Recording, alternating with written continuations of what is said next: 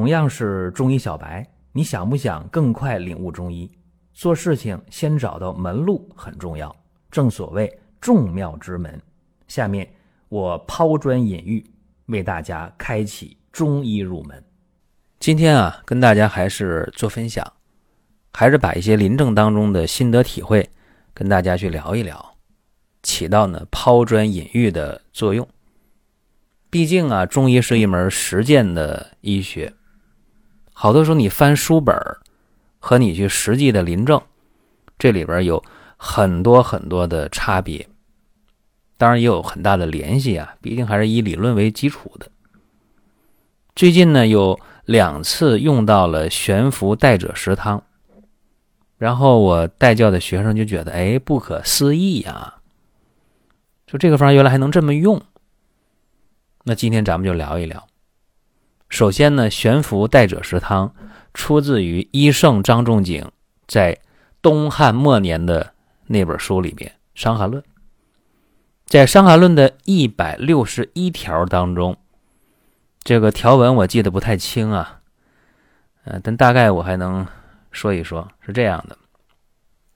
他讲到啊，伤寒发汗若吐若下，解后心下痞硬。益气不除者，悬浮带者汤主之。这里边啊，咱分析一下，说这是一个什么症啊？表里兼症，以表症为主。那如果病以吐症为主呢，就能选用治吐症的方药。那如果病是以下症为主，那就得选用可下症的方药，就很灵活，对吧？那么治疗整个的疾病，病是发展的。如果你治表也没治到火候，治理呢也没治明白，这个时候注意了，就变了。就是表里兼症，甚至呢会演变中虚痰饮。那么治疗中虚痰饮就变成脾症了，对吧？心下痞硬，益气不除，所以悬浮带者汤就是中虚痰饮痞症的一个有力的代表方。这里边涉及到什么叫益气是吧？益气啊，口字旁。加个主义的义啊，出个主意啊，这个义，义气是什么？义气跟爱气一样啊，也是爱气。生活中太常见了吧？打嗝呗，对吧？胃里边气体往上冲，胃气上逆，然后呢，在这个喉咙这儿发个声响，哎，就这声打嗝了，是吧？义气、爱气都是打嗝。病哪来的？消化系统的毛病比较常见的，像胃食管反流啊、慢性胃炎呢，啊，胃溃疡、十二肠球部溃疡啊，这都可以出现益气、嗳气、打嗝。包括说吃多了，吃多也打嗝啊，或者说你情绪变化啊，生气了、着急了、紧张了，这都可以出现这个问题。我们看一下，说难道？悬浮带者汤只能治疗这个病啊？那肯定不是啊！你看外感热病来的表症，化热，然后呢导致痰浊中阻了，那虚气上逆可以吧？可以。说内伤的脾胃病呢，可以吗？可以啊。脾胃虚弱，不能运化水湿了，痰湿中阻了。肝气上逆了，可以打嗝啊，甚至可以呕吐，可以胃疼，对吧？包括肝气成脾、犯胃，导致痰湿内停，还能有梅核气，可以吗？用这方可以啊。包括痰湿阻滞啊，出现的阴虚阳亢的眩晕症，或者妊娠呕吐，怀孕期间呕吐了，虽然百分之五的概率，但也有啊。这用悬浮带者石汤临症加减都是可以的。这个方啊，里边的药不是很多，都什么药啊？悬浮花、代赭石、人参、半夏、甘草、生姜、大枣，特简单。都干嘛的？悬浮花下气涤痰，代赭石呢重镇降逆，人参、大枣、甘草都是益气的、和胃的，半夏、生姜化痰止呕，所以这个方特别的精当。诸药合用就能够降逆化痰、益气和胃。那这里边先说什么？先说胃肠病。胃肠病是一大块呀。慢性胃炎、胃溃疡、十二肠球部溃疡、胃肠神经功能紊乱、神经官能症，对吧？好多好多问题。但是注意一点，所有的这些胃肠的问题，要找共同点啊，一定是脾胃虚弱啊，中气虚弱，然后痰湿内阻，肝气上逆，这是一个共同的，共同的。病机，那都有什么表现呢？噫气，哎，就是嗳气，就是打嗝，然后得胃里的难受啊，胃疼啊，还得腹胀，甚至恶心呕吐，然后没劲儿，没劲儿怎么样？气短，乏力，怕冷，哎，食欲不振，大便不成形，小便量还多，舌苔呢白腻呀。脉象呢，如软呢，是这么一个问题。那么这些事儿在治疗的时候，注意了，就可以用到悬浮代赭汤了。我们给大家举个举个例子啊，女性四十五岁，就是我说的带教的学生就很惊讶，说啊，怎么能这个法四十五岁的女病号，胃疼反复发作半年。加重三天，来看病了。一问啊，胃疼半年了，这三天疼的厉害，还哪不舒服？哎呦，这胃里边难受啊，这胃里边胀啊，啊，堵得慌啊，就是叫心下痞满。能吃饭吗？吃完饭难受吗？不想吃。吃完吃完疼的更厉害了，更堵得慌了。哦，还有什么症状啊？其实不用他说，在那儿。一个劲儿的，呃，呃，对吧？嗳气频频，一直打嗝，嘴里苦吗？苦啊，还有反酸水呢，啊，果然啊，胃气上逆。然后一看这人长得瘦啊，消瘦啊，说话懒洋洋，没有劲儿啊，神疲乏力呀。睡眠好吗？睡得不踏实，一伸舌头，舌红，苔白，微微发黄。一按这个脉呀，弦细的，各位怎么办？这得在清热燥湿方面下点功夫，因为它有热呀，这时有湿有热，对吧？还有点瘀，但是还得化痰止呕，这重点啊。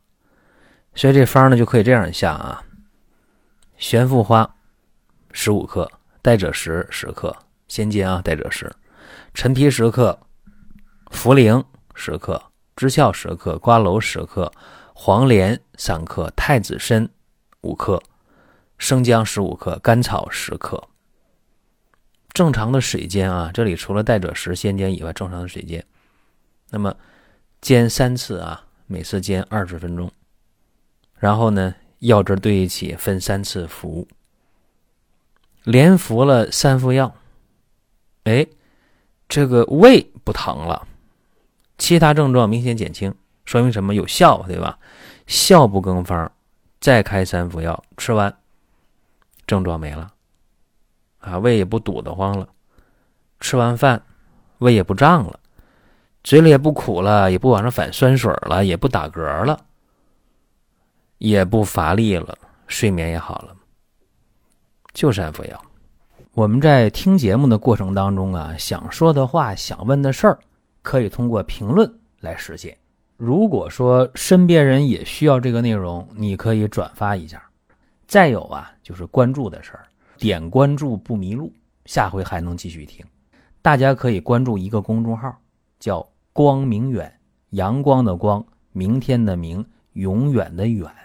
这个号啊，每天都有内容的持续更新，方便大家了解最新的动态。点赞、关注、评论、转发这几个动作一气呵成，感谢各位的支持和捧场。所以说，这里边重点重点体现在哪儿呢？就是随症的加减一定要灵活，不是说这个胃啊老胃病就好不了，关键是用方上还得是灵活。再一个，我说梅核气呀，有这么一个案例，说什么叫梅核气？是不是有真正这个咽喉部长东西了？不见得。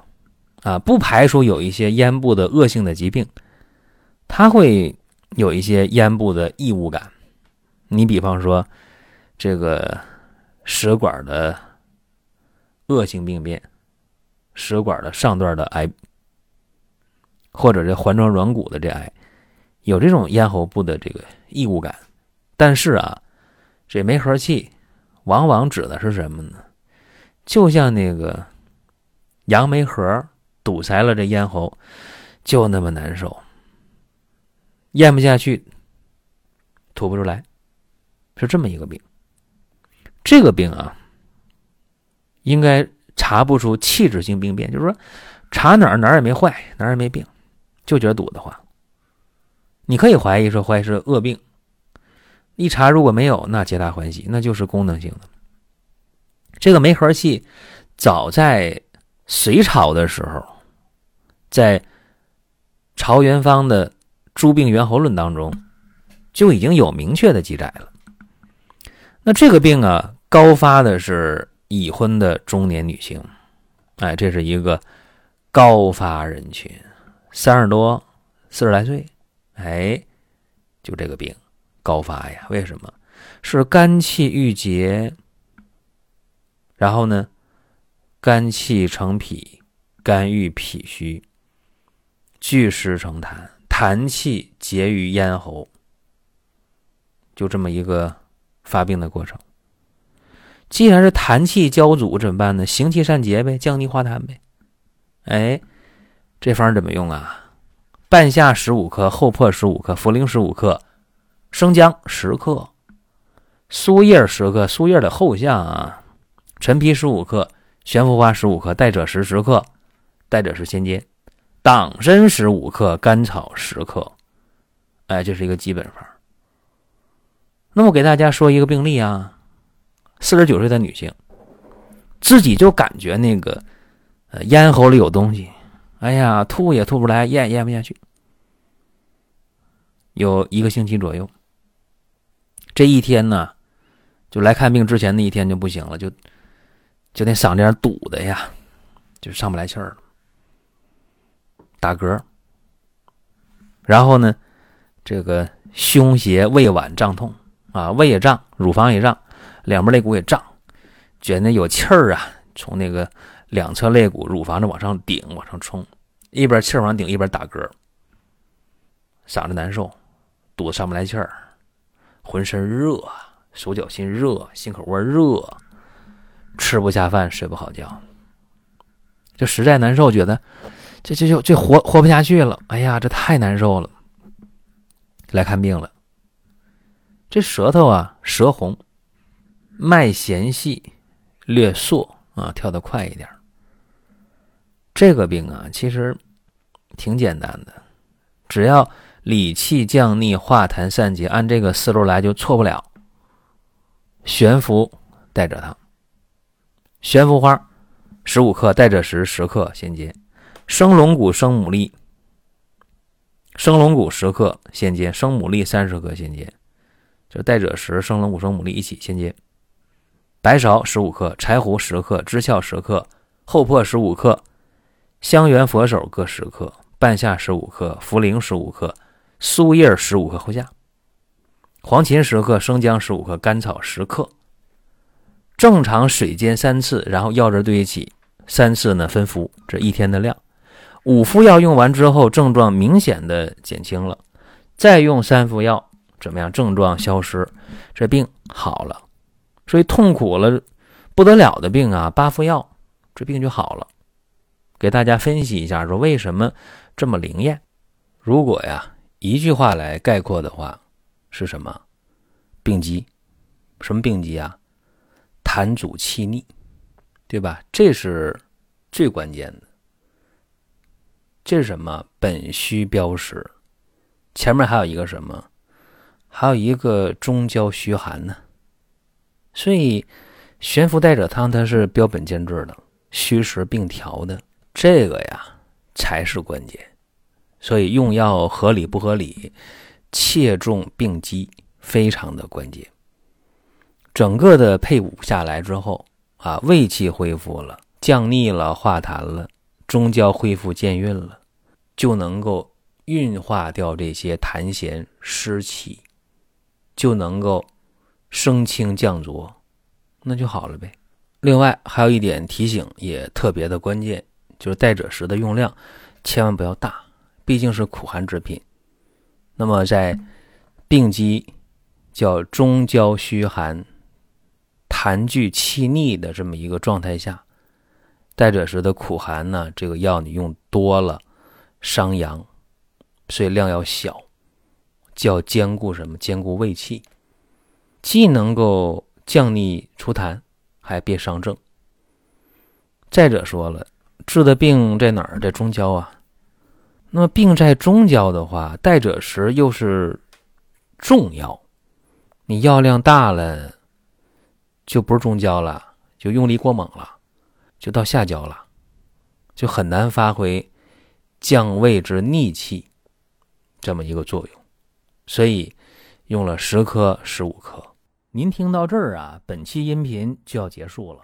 如果您有什么宝贵的意见，有什么想法、要求，可以留言评论。